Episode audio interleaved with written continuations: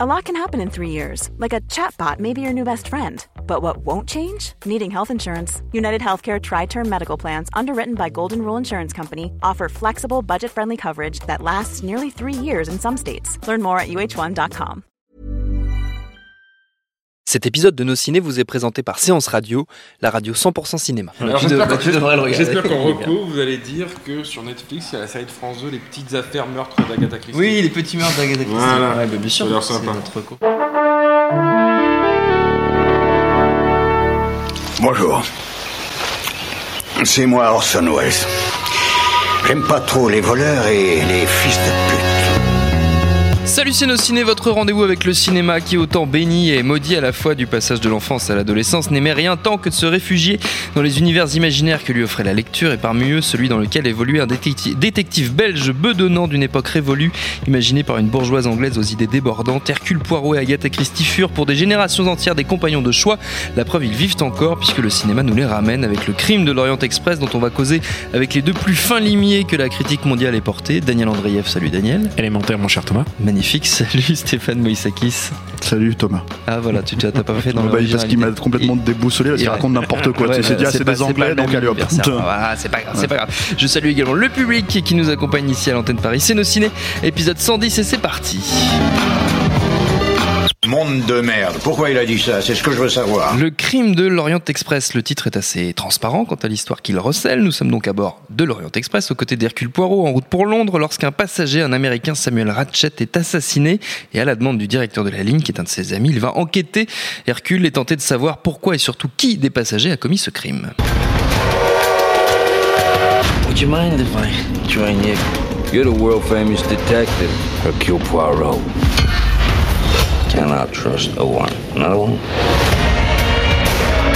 Alors c'est pas la première fois que le roman d'Agatha Christie est adapté sur grand ou petit écran. Au cinéma, il y a eu la version qu'on a tirée Sidney Lumet dans les années 70 avec Albert Finney, Jacqueline Bisset, Sean Connery, Ingrid Bergman, Jean-Pierre Cassel ou Lorraine Bacall. Et oui, c'était c'était quand Non, même. mais Sidney Lumet et Sean Connery, quoi.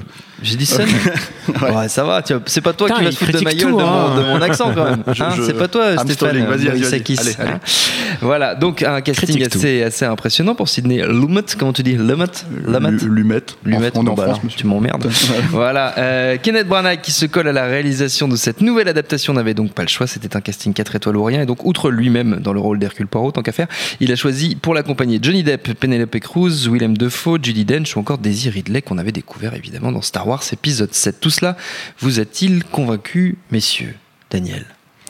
Eh bien, écoute, je, me- je me posais la question en sortant du film à qui s'adresse cette version-là, euh, puisque c'est clairement, il a respecté le bouquin euh, dans ses grandes lignes. C'est-à-dire, il y a des petites variations. Le début, par exemple, ne se passe pas à Jérusalem dans le bouquin. Là, il se passe. Non, ça se passe en Syrie dans le Ouais, et là, c'est en- direct sur le mur des lamentations, ce qui donne un petit côté Assassin's Creed au début. Je me suis dit, merde, avec toutes ces 3D là, qu'est-ce qui va se passer? Et en fait, euh, il suit à peu près strictement le, la, la problématique du livre, le huis clos dans la neige, le, train paralysé. Et, du coup, euh, en fait, c'est juste une version updatée pour, euh, pour les jeunes d'aujourd'hui qui ont soit la flemme de lire le bouquin, soit la flemme de voir le film de Lumet. Donc, donc du coup, c'est la mauvaise problématique de faire un film en fait. C'est à quoi ça sert alors que ça devrait juste, le film devrait juste se suffire à lui-même. Quand, quant au film, on va y revenir euh, après, mais j'ai vraiment eu beaucoup de frustration parce qu'il, est- j'ai l'impression qu'il a essayé des petites pistes personnelles et, euh, et alors ça allait, il y avait des petites idées et il n'en fait absolument rien. Et euh, je pense par exemple, ils essayent de donner une background story à Hercule Poirot qui n'est pas dans le bouquin. Il regarde le, il regarde le portrait de ce qui est sa femme. Enfin, vraiment, il y a tout un truc sur le. On aurait pu penser qu'il y aurait un flashback euh, Hercule Poirot Origins. Et, euh, et, et on est, prochain. on n'y est pas arrivé. Et euh, il y a beaucoup de frustration. Euh, J'ai eu aussi euh, un peu de mal avec le l'acting de Kenneth Branagh dans le rôle d'Hercule Poirot. Alors, je me suis demandé. Juste dans le rôle d'Hercule Poirot en général? Alors justement, je me suis demandé euh, où est-ce où est-ce qu'on se situe dans le Braguisme. Euh, Il est souvent à 10 sur 10 hein, sur l'échelle du Branagh. moi, je, Kenneth. je me suis rendu compte qu'en fait que j'étais j'étais un bon client de ces films. J'ai vu euh, La Flûte enchantée en version longue. J'ai Ah vu j'ai vu Henry the Fifth en version longue. Ah ouais Ah non non non, euh, je suis un, je suis un un gros pervers en fait. Mais mais je suis pas satisfait tout le temps. Ah oui. Et c'est le seul euh, réalisateur et acteur dans lequel euh, je lui accepte quelques pompiérismes. Et là, il y en a beaucoup. Et le plus gros des pompiérismes, à mon avis, là, là, c'est sa moustache. C'est ce La- que j'allais dire. La moustache, putain, il a une, il a une fausse moustache. C'est pas, c'est pas ta jolie barbe soyeuse. C'est la moustache d'Henri Cavill, à ce qui paraît. Enfin, j'ai C'est- cru entendre ça, mais c'était C'est, pas ça. c'est une moustache. Recasté. Elle a été recastée. C'est une moustache version longue euh, et, et, et, et elle est hypnotique en fait. Elle joue plus la comédie que lui-même. Et, euh, Et pourtant, Dieu sait qu'il joue. ah ouais non non mais alors du coup je- t'es hypnotisé par la moustache et de- ça devient même un truc récurrent en fait de à chaque fois qu'il apparaît à l'écran et comme c'est le personnage central et il porte même une espèce de postiche à moustache pour dormir la nuit comme les enfants quand ils mettent des appareils pour euh, pendant la nuit. Euh, ouais donc du coup je suis hypnotisé par toutes les mauvaises choses de ce film et du coup l'expérience n'est pas sortie euh, je suis pas sorti 100% satisfait. Stéphane, satisfait Remboursé? Pas vraiment satisfait. Non, mais le- moi, moi j'aime pas trop le cinéma de Kenneth Branagh. Le pompiérisme dont il parle, c'est pour moi, je vois que ça en fait dans son cinéma. Donc le, le truc, c'est que. Alors effectivement, il y a, il y a le, son interprétation. C'est pas Baz Luhrmann non plus. hein. Euh, non, mais bon. Euh, Heureusement. arrêter, Merci les gars, j'attendais ça. Euh, le, le- le truc, c'est que, c'est que ce, cette- ce jeu là, déjà, bon, on- t'en as un peu parlé, mais on va évacuer vite fait. Le problème de, de Kenneth Branagh dans ce rôle-là, c'est déjà qu'il pense qu'il a les épaules de, de- pour le jouer. Et le problème, c'est que, bah, en gros, alors, je pense en plus pour nous francophones, c'est encore pire, quoi. Mais, euh, mais euh, en gros, c'est un croisement entre Peter Sellers dans, dans La Panthère Rose. euh, les Monty Python qui font les Français et, euh, et, euh, et Jean-Claude Van Damme en gros quoi. Donc, donc le truc c'est que c'est trois euh, trucs bien. c'est trois trucs bien, mais pas quand tu les combines, je pense. ça, en vois, fait. voilà, Ouais. dans Kenneth Branagh en plus, tu vois. Ouais. donc euh, voilà, avec cette moustache, Avec sa et moustache. avec euh, voilà. Et, euh, et du coup, en fait, tu te retrouves avec des oui, monsieur, c'est cela, monsieur, oui, comme ça. Donc euh, bon, évidemment, ça marche pas toujours euh, bien. Mais bon, ça après, à la limite. C'est pas super grave parce que euh, si j'arrive à faire abstraction dans un film comme The Walk où les mecs parlent français comme des Oui. vaches euh, Oui, oui. américaines, je, je peux je peux faire ça avec avec euh, avec Kenneth Branagh. Et peut-être en VF, peut-être qu'ils ont inversé et là ça devient presque Il a un accent anglais. Il a un un accent belge. Il faut un accent belge parce qu'il est belge, quoi. Mais euh, le, le- le truc, en fait, c'est que. Alors, moi, j'ai grandi en lisant Agatha Christie. Et je sais que ça Toi moi, passe. mec. Toi Ah, voilà, ouais, représente. Agatha Christie représente. Et euh, le truc, c'est que en fait, je sais qu'aujourd'hui, c'est considéré comme quelque chose d'un peu suranné. euh, euh, Enfin, je veux dire, c'est un classique que les enfants peuvent lire éventuellement, même si c'était pas destiné aux enfants dans les années 30, quoi. Et après, je ne sais pas si c'est quelqu'un qui a inventé le whodunit à proprement parler, inventé le genre, mais en tout cas, elle l'a clairement popularisé. Oui. Et, et mine de rien, en revoyant, le, le- en voyant ce film-là, je me suis dit, ah, il y a quand même une sophistication qui existait, en fait, qui était là. Et qui est pas du tout, je trouve, prise en compte par le- la mise en scène justement de Branagh. Il y a- il y une espèce de, de, de grandiloquence en fait dans la mise en scène d'essayer de faire quelque chose d'épique avec euh, ce qui devrait être vraiment euh, un, un, un huis clos Huis en clos, gros vraiment. euh, euh, qui fonctionne pas en fait. Du coup, tu te retrouves avec des trains en numérique, tu vois, tu te retrouves avec des, des, des, des superbes vistas, etc., etc. C'est Mais transpersonnage apparemment. voilà, mais mais mais mais, mais dès qu'il faut traiter le jeu des indices, dès qu'il faut traiter ce genre de choses, en fait, euh, il fait plus rien en fait. Et ça, c'est extrêmement frustrant du coup, euh, je trouve, parce que il y a euh, il y a une vraie virtuosité, je trouve, dans l'écriture de, de, de- peut-être pas forcément dans le Crime de l'Orient Express. Moi, je pense surtout à Deep Nègre, Oui. euh, qui est vraiment, je pense, son meilleur livre que j'ai que j'ai pu lire. Et le truc, c'est qu'il y a une virtuosité là-dedans que, que, que, qui, du coup, en fait, est malmenée par la propre virtuosité de Kenneth Branagh. Euh, et du coup, ça, ça annule un peu le- ce truc-là. Après, le film en soi, effectivement, comme disait euh, Daniel, le, le truc, c'est que en, en- en fait, à qui il s'adresse? C'est-à-dire qu'il y a cette euh, logique comme la logique ancienne. Tu as cité toutes les stars qui étaient dans le, dans le, le film original, euh, qui est euh, un peu, c'est un peu la même chose. Alors là, on va voir Johnny Depp, on va voir euh, Michel Pfeiffer, on va voir tous, tous ces gens-là, euh, Judy Dench, etc., etc. Et ça fait casting euh, riche, quoi. Ça Oui. fait, euh, voilà. Et je pense que c'est ce qui Quatre participe. étoiles du, euh, multigénérationnelles. voilà, c'est ce qui, ce qui- ce qui participe aussi du succès du film euh, aujourd'hui, c'est que d'un seul coup, il y a un vrai ensemble que seul, un, je pense, un réalisateur aujourd'hui, un réalisateur euh, acteur comme Kenneth Branagh pouvait vraiment se permettre, euh, parce que d'un seul coup, tous ces acteurs savent qu'ils vont venir euh, euh, avoir leur petit moment. Et voilà, ils ont leur petit moment. Donc c'est un gros film de cabot. c'est, c'est, euh, euh, euh, comment dire, il n'y a pas que Hercule Poirot, il y a, y a tous les autres acteurs qui viennent faire leur petite, leur petite tambouille.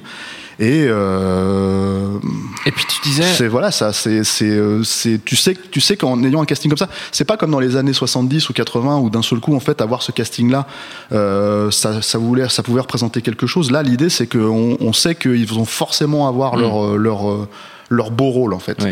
Et du coup, c'est, c'est pareil. Je trouve que ça annule un peu le truc. Oui. Il y, a, y a un point qui est intéressant dans le film, et je me suis posé cette question. Je me suis dit, comment est-ce qu'on pourrait vraiment réadapter euh, euh, euh, Agatha Christie? Et le, le, le, le plot central en fait l'idée en fait que, que, que le, le type qui a été assassiné enfin qui est, qui est interprété par Johnny Depp est euh, au cœur d'un enlèvement et Oui. qu'il a tué une petite Il fille fille. c'est un vrai euh, crime euh, crapuleux qui euh, aujourd'hui je pense en fait dans une adaptation mériterait d'être traité à la hauteur de ce de, de- du côté crapuleux du crime c'est-à-dire le comment expliquer? Peut-être que peut-être qu'en fait remettre un tout petit peu comment dire Agatha Christie au goût du jour c'est vraiment euh, faire ressortir ce qui pouvait passer pour quelque chose de, de, de- de noir et sordide Mm. dans les années 30 et de le vraiment mettre ça au goût du jour et euh, malheureusement c'est pas ce qu'ils font C'est pas ce qu'il fait là. Et puis tu dis un truc sur les sur les romans de Christie. euh, Celui-là, en, en l'occurrence, c'est un c'est un film qui, enfin, c'est un bouquin qui n'est pas du tout visuel en fait. Mm. Euh, celui qui aurait plutôt mort sur le Nil aurait été un film beaucoup plus intéressant. Enfin. Point de vue euh, euh, décor, mais évidemment, au point de vue tout ce qui se passe dedans. Et là, c'est vraiment le huis clos, et du coup, c'est ce qui donne le cabotinage. Euh, et du coup, il j'ai des frustrations parce qu'il y a des choses qui ont été vaguement essayées. Il y a un moment où il, il, y a la thématique de, de l'ethnie, un moment qui arrive sur le tapis. Et du coup, je me suis dit, ah, ils vont, vont en faire quelque chose, ça va aller quelque part, il va avoir... Ils en font absolument rien. Comme les origines d'Hercule Poirot, ils l'ont écarté euh, très très vite. Il y a, il y a plusieurs fois, ça revient. Et, euh, et du coup, du coup, tu n'as que frustration parce que du coup, tu vois Judith Dench qui joue la Ruskov. Euh, de manière un peu fatigante, j'ai envie de dire. C'est un problème hein, quand même. Ah ouais. C'est un problème. C'est un c'est problème Là, tu, perds, c'est comme moi avec, euh, avec le français quoi. Ah oui, non, non, mais bien sûr, sûr. Toujours les Russes, quoi. Hein Non, Ce serait mais- pas un peu russe, Andreev? Je guilty as charge mais euh, mais ouais du coup du coup ça fait ça fait une adaptation biz- bizarre et et, tout, et, et surtout Kenneth Branagh se garde le, le baroque le baroque de cette adaptation et alors là ça spoiler alerte il y a des scènes d'action euh, ce qu'il n'y a pas du tout du tout dans le Non. bouquin en fait. Euh, dès, Non, la Hercule première, Poirot ne fait pas de scène d'action. dès la première euh, scène il fait une espèce de euh, de planter de bâton à, à décaler, décaler dans le temps et, euh, et là il y a une scène de baston sur le sur le pont enfin vraiment c'est Ouais, mais fait, ça, c'est son cinéma aussi. Dès qu'il aborde, un, on va dire, le- l'entertainment, entre, entre guillemets, euh, c'est c'est ça son cinéma. hein. C'est-à-dire que euh, un type comme Kenneth Branagh, qui a quand même euh, à la base un, comment dire, un, un gros parcours euh, Shakespearien, shakespearien, le théâtre. de théâtre, etc., etc., on pourrait penser qu'il qu'il allait s'accorder à ce genre de choses. il a y fait, il a quand fait il des fait de- adaptes euh, longtemps des adaptes Ouais, mais quand, quand il fait de l'entertainment, mais par exemple, tu pourrais penser qu'il est intéressé par, euh, comment dire, euh, chez Tom Clancy quand il a adapté, euh, euh, comment ça s'appelait, euh, Jack Ryan. Hmm. Parce que c'est lui, hein, faut pas le, faut pas l'oublier, ce, ce- ce film pas possible. Hein. tout, le monde Euh, tout le monde parle de Thor mais c'est non, il a fait Jacques voilà, Ryan mais- et et en fait, il, il- il- il te fait un film qui est bas du front avec des scènes d'action, alors que moi j'aurais pensé que justement c'est le, le- le- comment dire. Euh, tout le jargon et toute la diplomatie euh, inter-agence en fait qui aurait pu l'intéresser dans ce genre de cas et pas du tout. Euh, pareil avec euh, Frankenstein, c'est bourré de scènes d'action euh, Ouais. complètement débiles au milieu de, de, de, Ah, de Alors ce que film. un t'attendrais à ce que classique ce de la soit mauvaise le, adaptation. le, le roman, le côté gothique, justement très Ben, dramatique ça, du ça- roman. ça Ça y est aussi. C'est Je sais pas c'est si même vous plus ça. Ouais. dramatique là. Je sais pas si vous avez vu sa flûte euh, enchantée, mais drama Scope. queen quoi. Ouais. sa flûte enchantée où ça fait des saltos c'est- personne- ça. audacieux quand même voilà, c'est ça qui est, c'est ça qui est étonnant en fait, c'est que je pense que c'est un, un- un type qui vient de, qui, son background vient de, de, il pourrait avoir, ça pourrait être des forces pour lui. Oui. Et en fait, il les met totalement de côté pour essayer de démontrer qu'il est absolument un cinéaste euh, visuel, euh, engagé, euh, qui cite Hitchcock, qui cite machin. Là, là, t'as carrément des plans. euh, qui sortent de Brian De Palma mais qui, qui ont rien à foutre là hein, où, où, il, où il suit les, les personnages du haut du truc et du coup si t'as pas trop imprimé qui sont les personnages à part Hercule Poirot évidemment tu sais pas à qui il parle tu vois et c'est d'un seul coup en fait c'est quand t'as vraiment le, le contre-champ c'est que d'un seul coup tu te rends compte qu'il est en train de ah il parle à ce personnage d'accord et, euh, et voilà en fait il y a plein de moments comme ça complètement euh, enfin de, de la mise en scène qui te sort complètement du film quoi C'est Euh, clairement un cas de soit pas assez, soit trop. Voilà, Ils auraient, ça, alors, euh, je, je demande pas à ce que ça soit euh, Sherlock Holmes qui fait du Winchun euh, avec euh, sur le Big Ben. Enfin, tu vois, comme les adaptations de, de Ritchie. On n'est pas obligé d'aller dans ces extrémités-là, quoi. Mais il y, a un- il y a un moment Ils ont de. quand même fait deux. Hein. Oui, oui, et il parle de faire un 3, tu Mais bien sais. sûr. tant que tant qu'il sait faire du Winchun, Ah, euh, Robert. Downey. Non, il y a clairement un problème de euh, de- d'engagement en fait dans son cinéma et soit soit il fait soit il fait de la, un peu de la bouillabaisse euh, et, et il laisse ses acteurs faire leur, leur propre cinéma et, et c'est dommage parce qu'il y a vraiment des, des, des petits moments, euh, des tout petits moments de- d'envolée. Ouais, puis il y a cette, cette aussi. Alors l'au- l'autre truc, qui est- c'est que là où c'est pas très fin comme film, en fait, c'est qu'ils se sentent obligés de- de- d'expliquer à quel point Hercule Poirot est vraiment très intelligent. Donc déjà, lui, il le dit tout le temps. Ensuite, euh, il le répète tout le temps avec euh, quelques scènes. Euh, Et ensuite, tous- tous les autres toutes les, tous les autres persos lui répètent aussi. Mais qu'est-ce que vous êtes intelligent C'est- comme s'il avait fait. Sherlock Holmes qui disait ah, vous êtes le plus grand détective de tous les temps, Batman vous êtes le plus grand détective de tout le temps, et lui il s'est dit putain Hercule Poirot c'est le plus grand détective de tout le temps, on va le montrer quoi. Je pense que c'est son approche. Et le truc, c'est que du coup, c'est, voilà, à un moment donné, c'est pareil, ça te sort complètement de l'intelligence du personnage. Parce que si on est obligé de te répéter que le personnage est intelligent, au bout d'un moment, bah, tu vas finir par te dire, ah bon, vraiment, parce que Parce qu'il faut plus, le montrer, il montre plus qu'il est maniaque que, que intelligent en Voilà, fait. Euh, dans le film. Il a besoin d'un équilibre, en fait. euh, Ouais, il- euh, quand on lui sert des œufs, il a besoin d'avoir les œufs à la même hauteur, il a besoin que la enfin, cravate soit. c'est la balance, quoi. Voilà. C'est la balance du. Et justice. du monde. Il, ma- Voilà. il marche de la merde des, des deux pieds, voilà, c'est- littéralement. C'est beau. Ça résume un peu le film, quelque part. Non, non, c'est- oh, le pire c'est que c'est même pas vraiment un mauvais film en soi. hein. C'est-à-dire que en gros, euh, euh, je pense que pour le coup, j'ai été plus, euh, comment dire, euh, diverti par ça que Justice League.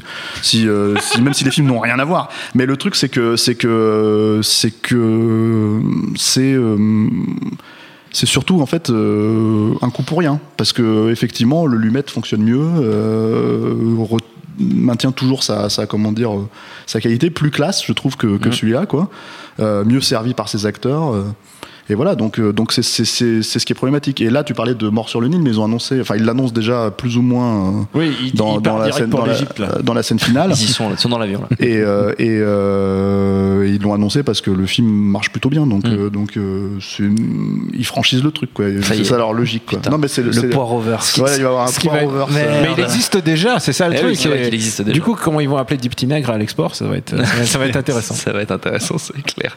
Avant de refermer cette émission, messieurs, on va faire comme d'habitude une petite volée de recommandations. On peut rester dans l'univers d'Agatha Christie, mais comme d'habitude, vous êtes euh, totalement libre, Stéphane. est-ce que tu as déjà fait une partie de Cluedo? Bah oui. ouais alors est-ce que tu as déjà vu le film Cluedo? Ah bah non. Voilà, et ben en fait c'est c'est euh, c'est intéressant parce que c'est c'est le le- l'écriture et le style d'Agatha Christie a quand même créé euh, euh, comment dire Bon, beaucoup de films qui ont suivi derrière. Euh, je veux dire, par exemple, à mon sens, un film comme Judas Suspect n'existerait pas sans Agatha Christie, Oui. quoi. Et, euh, et ce qui est encore plus intéressant, c'est que ça crée des, des, des styles de jeu, en fait. C'est-à-dire que ça crée le Cluedo, ça crée des, des point and click et ce genre de choses, en fait. Donc c'est là où euh, le, le, le- il y a une certaine pérennité, je trouve, dans son, dans son écriture Et dans son fonctionnement. voilà. Et du coup, en fait, on se retrouve dans un espèce de, de truc où le Cluedo est, donc, est clairement inspiré euh, jusque dans euh, la représentation même des personnages, en fait, par à Agatha Christie. Du coup, voir un film adapté du Un Cluedo, euh, je crois que c'est Jonathan Lynn qui l'avait réalisé dans les années 80. Euh, alors, je me rappelle plus du cast. hein. Euh, C'est assez, euh, c'est une expérience. c'est pas, enfin, si t'as déjà fait une partie de Cluedo, ça peut pas fonctionner. c'est, c'est- voilà. Mais euh, donc, c'est, c'est- ça fait partie de ces films en fait qui, euh, Il y a vraiment un personnage qui s'appelle le colonel Moutarde ou pas? Je crois. Enfin, Ah, je, te, Ah je, je- enfin, dans mes souvenirs, en tout cas, c'est sûr qu'il y a le, Ouais, le- comment dire, truc, euh, hein. le chandelier et le, et le Ah maître oui. d'hôtel. Mais le truc, c'est que, en fait, voilà, il y a, il y a- non, non, c'est vraiment une adaptation littérale et, euh, et euh, bah, disons que c'est raté en tant que soi, mais c'est vraiment une curiosité à, à voir, quoi. Il y a Donc, Tim Curry. si, euh, il y a Tim Curry dedans, ouais. Madeleine Kahn. Je l'ai vu. et tu l'as vu, très rigolo. Il y a effectivement bah, le colonel Il y a un côté pastiche, il y a un côté pastiche, hein, clairement du truc. Il y a. Christopher Lloyd qui joue le professeur Violet. Écoute, moi, je l'ai vu quand j'avais génial. quand j'avais 15 ans, donc euh, Et je me le rappelle colonel plus trop. Moutarde est mais- joué par Martine Mull. Je sais pas qui c'est. Mais, euh, mais bon, d'accord, ok. Voilà. Merci, merci Je Stéphane. prie, Un mais beau c'est cadeau pour, c'est pour, pour faire Noël. ta- C'est pour Hervo qui voit C'est pas de pour ce Hervo film. qui voit ouais. pas de film. C'est ça. Euh, Daniel. Alors, je sais qu'Hervo regarde les séries, il regarde des séries de qualité. et euh, Hervo étant Alexandre Hervo, notre Ouais. camarade qui est présent dans la salle, euh, dont on se moque beaucoup. Mais qui non, nous non, écoute pas, pas, du tout. Il y a des bières qui l'attendent. Moi, je suis très fan et je suis en train de me les remater en ce moment de Colombo. Colombo, j'adore les whodunits, j'adore la structure des whodunits et j'adore qu'en plus quand c'est tenu par des acteurs, la structure de Colombo est complètement différente puisque en fait tu vois le meurtre au début et Colombo, bah, en fait, euh, il se fait ami ami avec le mec qui l'a tué et en fait il explique au fur et à mesure des épisodes la logique, euh, la logique de bah, que l'assassin et le mec il essaye de, au début il est ami ami et puis ensuite le mec il commence à être un peu irrité parce que Colombo il voit clair. Et, euh, et, et j'adore les, les c'est des duels d'acteurs en fait parce que Peter Falk qui tient le truc. Et, et j'ai regardé en particulier la saison 3 je recommande la saison 3 donc c'est 74 et, euh, et c'est vraiment pour moi le quintessence de Colombo il y a vraiment les meilleurs épisodes il y a il y a, il y a, vraiment des guests de qualité c'est ça qui est important aussi dans Colombo. Il y a vraiment euh, il y a eu Leonard Nimoy on se souvient euh, il y a euh, Martin Sheen mais celle-là dans la saison 3 en plus il y a l'épisode de Johnny Cash qui est euh, qui est extraordinaire. Euh, voilà. euh, alors bien sûr pour se les procurer, c'est un peu le méandre des des DVD euh, puisque les droits, je crois que c'est encore TF1 qui dit. Enfin, je sais pas exactement si diffusé sur TV Braise notamment. c'est sur TV Brest. Tu tu confirmes TV Braise, ouais, tout à fait. Ouais. C'est c'est on peut la voir avec le. T'es breton? Euh, Bah non, alors tu l'auras pas. Bon, je suis aussi barbu que C'est toi. juste pour nous. C'est que pour nous. Bah écoutez, diffusé, alors. Colombo est diffusé sur, en DVD ou sur TV Brest, donc la saison 3 en particulier, que vraiment j'adore, et c'est vraiment un exemple de, de, avec très peu de moyens, faire confiance à ses acteurs, une euh, réalisation économique mais parfaite. J'adore Colombo, je recommande Colombo euh, de toute mon âme. D'accord, très bien. Ce, cet hommage vibrant à Peter Falk euh, ne sera pas tombé dans l'oreille d'un sourd, Daniel. Merci. Notre temps est écoulé. Merci à tous les deux d'ailleurs. Merci à Jules à la technique, merci à l'antenne Paris au public pour l'accueil. Rendez-vous sur binge.audio, le site de notre réseau de podcast Binge Audio pour trouver toutes nos émissions, le programme des prochaines, les dates d'enregistrement en public si vous voulez venir euh, aussi nous voir. Et en attendant, on vous dit à très vite. Bonjour, c'est Betty Mourao et on se retrouve tous les jours sur Séance Radio pour la séance live. L'actu ciné, le coup de cœur des blogueurs, les invités cinéma. Eh bien, le meilleur de l'émission est disponible tous les jours en podcast sur iTunes, sur SoundCloud, sur tous les autres agrégateurs et bien sûr sur le site de Séance Radio à partager à volonté. Want truly hydrated skin? Medocia's Body Care Breakthrough Hyaluronic Body Serum. It's clinically proven to increase hydration by 161%. It's lightweight, fast absorbing, and delivers 24 hours of hydration for silky smooth skin without any sticky afterfeel. Treat your skin to clean, vegan skincare from Osea. Get 10% off your first order with code SUMMER at OseaMalibu.com. That's O S E A Malibu.com code SUMMER.